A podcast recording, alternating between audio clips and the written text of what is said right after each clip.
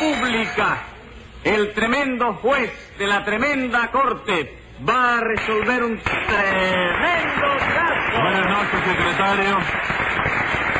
Buenas noches, señor juez. ¿Cómo se siente usted hoy? Campana. Anoche dormí muy bien, hoy amanecí de lo mejor. Y aquí me tiene usted ahora derrochando energía y juventud. Ah. No me diga. ¿Usted está derrochando juventud? ¿Sí, señor? Pues óigame, no derroche mucha porque se va a quedar sin ¿eh? ninguna. No, usted está equivocado. ¿Sí? Lo que me sobra a mí es juventud, precisamente. ¿De veras? Claro. Usted se considera joven, ¿verdad? Yo sí. ¿Qué edad tiene usted? 24 años. Pues yo tengo 48, de manera que soy el doble de joven que usted. ¿Verdad que sí, doctor? No me había Pues fijado. póngase un peso de multa para que otra vez se fije. Y a ver qué caso tenemos hoy. Un tipo ahí que es barbero y peluquero y que viene acusado por dos clientes. ¿Qué fue lo que hizo? No lo sé exactamente. Parece que ese tipo es medio asesino, porque todo el que entra en su establecimiento va a parar a la casa de socorro. Entonces el caso es grave, ¿no? Gravísimo, doctor. Se trata de un peluquero muy peligroso. Pues llame a lo complicado en ese peluquericidio. Enseguida, señor juez. Inés María de Fernández. Rudecindo Caldeiro y Escoviña. Ah, Puedo declarar sentado, señor juez. No, señora. Aquí todo el mundo tiene que declarar de pie. Es que me siento muy débil, doctor. He perdido mucha ¿Y sangre. eso qué le pasó? Un barbero ahí que por poco acaba conmigo. ¿Cómo que por poco acaba con usted? Sí, señor. Me metí en una barbería a afeitarme y por Ah. poco se produce una baja en la lista de socios del centro No gallego. me diga. Sí, ¿Y usted señor. también entró en esa barbería a afeitarse, señora? No, no, señor. Yo entré a hacerme un permanente Mm. y por poquito me matan Ah. también. ¿Qué fue lo que le hicieron? Me quemaron toda la cabeza, señor juez. Tengo el cráneo lleno de quemaduras. ¿De qué grado? ¿Cómo de qué grado? Sí, porque usted sabe que hay quemaduras de primer grado, de segundo grado y de tercer grado. Ah, sí. Ah, Pues las mías pasan del octavo grado. ¿Cómo que pasan del octavo grado? Sí. Las mías están ya estudiando el bachillerato. ¿Qué me cuenta? Pero eso es posible. Y bien que sí, señor juez. No se le nota mucho porque el pelo lo tapa, no, pero tiene el cuero cabezudo que parece un chicharrón de tripitas. Bueno, y... Pura postilla, doctor. Sí. Y fue el mismo peluquero el que los atendió a los dos. Sí, señor. El Ya- mismo. Llámeme entonces al peluquero ese secretario. Enseguida, señor juez. José Candelario Tres Patines. ¿Cómo sigue la yayita que te hice, Rulecino? ¿De la qué? De la yayita que te hice, chico. Y usted le llama Yayita a una masacre, compadre. Ese es el criminal, señor juez. Pido venganza. Y Yo también, señor juez. Pido cadena perpetua para ese peluquero. Ah, pero si Inés María estaba aquí también, chico. ¿Pero cómo sigue usted el coquito, doña Inés María? Doña Inés María, ¿de qué? A mí no me vuelve usted a dirigir la palabra en su peluquera vida. ¿Y eso por qué, señora? Pero, pero todavía me lo pregunta. Después que por poco me quema usted viva. Bueno, señora, pero sea justa. Cuando usted se le declaró el convencipio de incendio en la cabeza, yo no llamé enseguida a los bomberos. Sí. Ah, pues mira, ve, yo hice todo lo que pude por evitar eh, siniestros. ¿no? Bueno, bueno, pero vamos al caso. No, yo llamaba a los viveros, he seguido cuidando con la manguera ¿Qué? ¿Qué de dice? carro de calera y todo. Pero de escalera, ¿para qué? ¿Para pagar la cabeza de esta señora? ¿Cómo va a poner una escalera para, acabar la, para pagar la cabeza? No, porque yo salió corriendo. Bueno, para está bien, arriba. cállese la boca. ¿De qué acusa usted concretamente a Tres Patines, Rudecindo? Bueno, de que entré en su barbería a afeitarme, ¿no? Sí, señor. Y me tasajeó toda la cara, doctor. 37 puntos de sotura hubo que darme en la casa de socorro. Ajá. ¿Y usted de qué lo acusa, señora? De que entré en su peluquería, que me hicieron permanente y me achicharró todo el cráneo. Vaya, hombre, vaya. De modo, Tres Patinitos, usted tiene ahora barbería para caballeros y peluquería para señoras. Sí. ¿De qué se ríe? No, yo no me río, te digo así, sonriente. Es un establecimiento de lo más bueno, ¿sabes? Ah. Óigame, el que va una vez al establecimiento mío vuelve seguro. ¿De veras? Sí. La primera vez va solo, porque, oye, pero cuando vuelve, casi siempre vuelve acompañado. Por un amigo. No, pero un pilosía. ¿Cómo, cómo? Dice usted que el que vuelve, vuelve acompañado por un policía. Claro, chico, por eso te digo que vuelve seguro, ¿no? Si no trajera el policía, ¿dónde estaba la seguridad? Ah, vamos. ¿Y cómo se llama su establecimiento? Bueno, la parte de peluquería se llama eh, peluquero de señora. En la parte de barbería. El barbero de Sevilla. El barbero de Sevilla. El verdugo de Sevilla, como se debería llamar ese establecimiento, No, chico, compadre. no, el verdugo es otra cosa, chico. Yo soy el barbero, chico. El barbero, ¿no? El bárbaro iba en coche. El tribunal debe poner orden aquí que se me está insultando a mí, chico. ¿Y qué quiere usted que hagamos después de lo que nos hizo, hombre? Señor juez, Mire mi rostro, mi rostro marcado. Observe este rostro. Eso es un rostro. Sí, señor. Parece un rastro. Porque, oiga, fue desfigurado salvajemente por la navaja irresponsable y criminal de ese barbero desnaturalizado y sin A entrañas. ver, a ver, a ver. ¿Qué le pasa? En efecto, tiene usted la cara llena de navajazos. Sí. ¿Cómo explica usted eso, Tres Patines? Bueno, los navajazos, está bien. Los huequitos él los traía ya. Los huequitos esos que lo traía, eh, que parece que, que le dio ciruela de esa. Como ciruela. Esa enfermedad. Viruela. ¿Eh? Viruela. ¿Sí? ¿Es así? sí. All right. Oye, pero a cualquier barbero, caballero, se le va la navaja, ¿no? Pero es que Rudecindo tiene 14 heridas, compadre. Sí. A usted se le fue la navaja 14 veces. No, que va, se me fue una vez nada más, pero no volvió. chico. ¿Cómo que no volvió? No, chico, se me fue y no volvió más, chico. Pero, ¿por dónde se le fue? Por el agujero del lavabo, chico. ¿Cómo por el agujero del lavabo? Sí, cuando yo le estaba li- limpiando la navaja, se me cayó de la mano y se me fue por el agujero del lavabo. Ajá. Y como la navaja se me hubiera ido... Se me había ido. ¿A ti también se te fue? No, Oh, señor, que se dice había ido. Ah, no. No, pero entonces no me quedó más remedio que afeitar a Rulecindo con el cuchillo de la cocina. amigo. Bendito Dios. Es un cuchillo bastante Ave. consciente. Usted me afeitó a mí con el cuchillo de la cocina. ¿eh? No me quedó más remedio, Rulecindo. No en balde el jabón de afeitar me olía a cáscara de boniato a mí, hombre. Era el cuchillo con que me estaba usted afeitando. Bueno, bueno, Tres Patines, vamos, vamos, vamos a ver si arreglamos este asunto. Usted no tenía en su barbería más que una sola navaja. De afeitar no, chico. Yo tengo tres navajas más. Pero esas no son para afeitar. ¿Y chico. para qué son entonces? Esas son para defenderme, tú sabes. ¿Cómo para defenderse? Sí, porque hay marchantes que no respetan la ley y que quieren tomarse la justicia por tus manos. Ah, sí. Eh. Así que por eso es que usted tiene eso. Venga acá, este y espere su- además que yo se lo dije a él, Sí. se lo dije. ¿Qué le Me dijo? dijo, ¿qué tal está la navaja? Dígole, ni se siente. Y entró.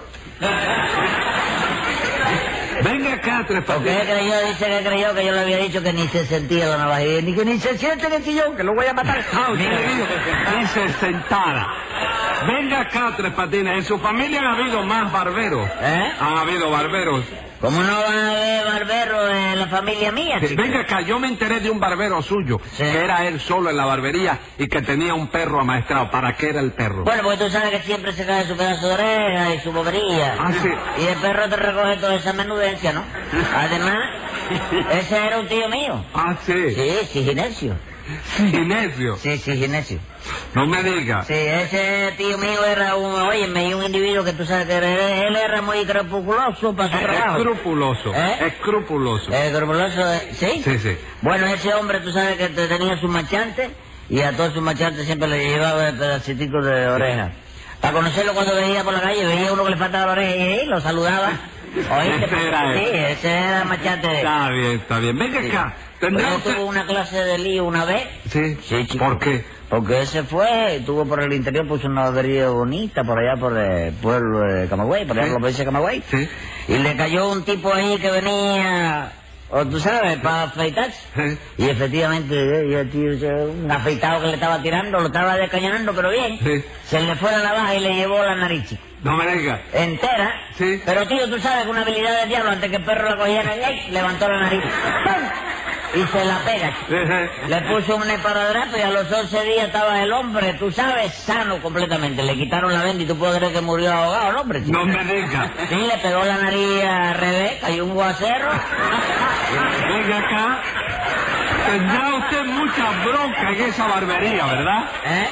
Tendrá mucha bronca en esa No, barbería. no lo creas, chico. Mira, no, hoy, hoy tú puedes creer, hoy yo no tuve más que tres broncas ahí. chico. ¿De cuántos marchantes afeitó usted? Bueno, tuve tres broncas ahí, yo no afeité nada más que tres machantes nada más. Dime cuenta, de modo que tres marchantes afeitados equivalen a tres broncas en su barbería, ¿no es eso? Sí, sí, tres machantes, tres broncas, sí, no, es que la aritmética, oye, me da gusto porque es una cosa que no falla. Bueno, ¿verdad? Tres Patines, pero aquí en confianza. Sí. Usted sabe pelar y afeitar como para meterse a abrir una barbería. ¿Cómo lo voy a saber, chico? Si eso es lo más fácil. De veras, a ver, ¿cómo afeita usted? Lo más sencillo, chico.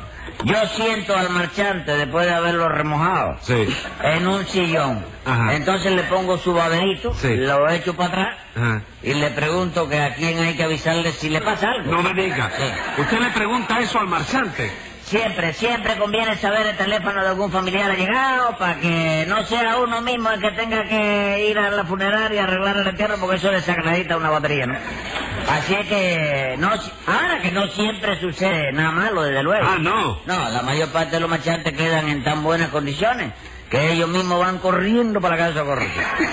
¿Qué me cuento? Queda muy lejos la casa de socorro. Bueno, la casa de socorro queda ahora a media cuadra nada más, esa es la suerte. Ah, vamos, la casa de socorro queda a media cuadra nada más. Sí, antes quedaba 14 cuadras, Sí. pero era demasiada distancia. Había quien, oye, me se desangraba en el camino.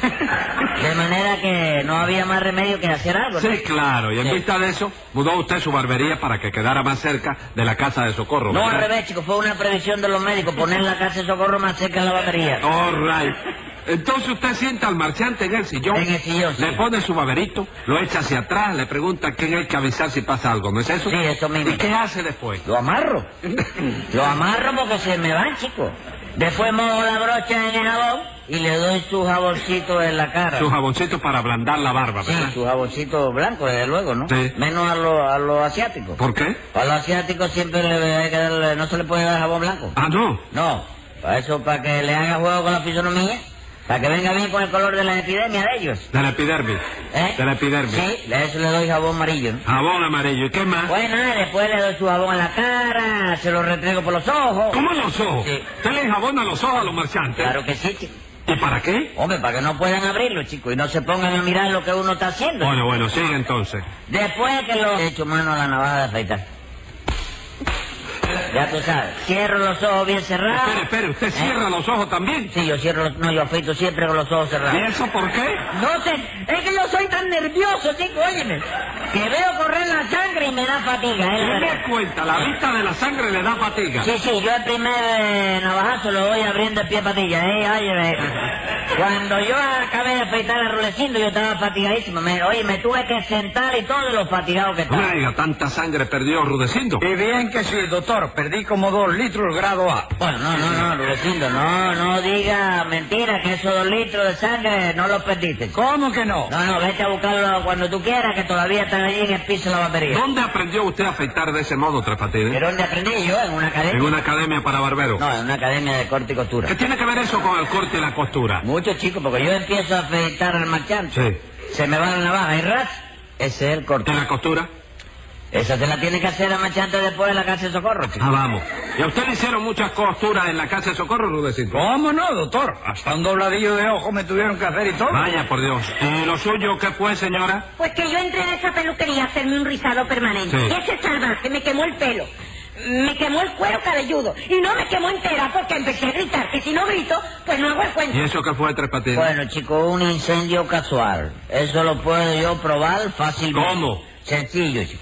¿Usted está asegurada contra incendios, señora? No. Pues mira, a ver, chico. Eso le demuestra, señor B, que el fuego no pudo ser intencional porque no había seguro, ¿no? No, pero yo recuerdo que una vez le dijo usted a Inés delante de mí que si no le prestaba 10 pesos, le iba a encender el pelo. Sí, sí, Rudecido, pero eso no se lo dije yo en sentido así como te... Eso fue en sentido metafórico. chico. Metafórico. ¿Qué cosa es metafórico? Compadre, qué bruto es usted, compadre. Metafórico es como si tú dijeras onomatopéyico, chico. ¿Y qué cosa es onomatopeya? ¿Qué sé yo? Averígualo por ahí, chico.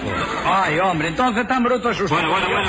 No discutan. Explíqueme, Tres Patines. ¿Qué le hizo usted a esta señora? Bueno, primero le corté el pelo. Tú sabes, siempre conviene recortar un poco el pelo antes de rizarlo, porque así hay menos pelo que rizar y se gasta menos corriente. Oh, rayos, ¿qué más? Luego le di una presioncita con líquido ¿Y insecticida eso para qué? para matar la cucaracha.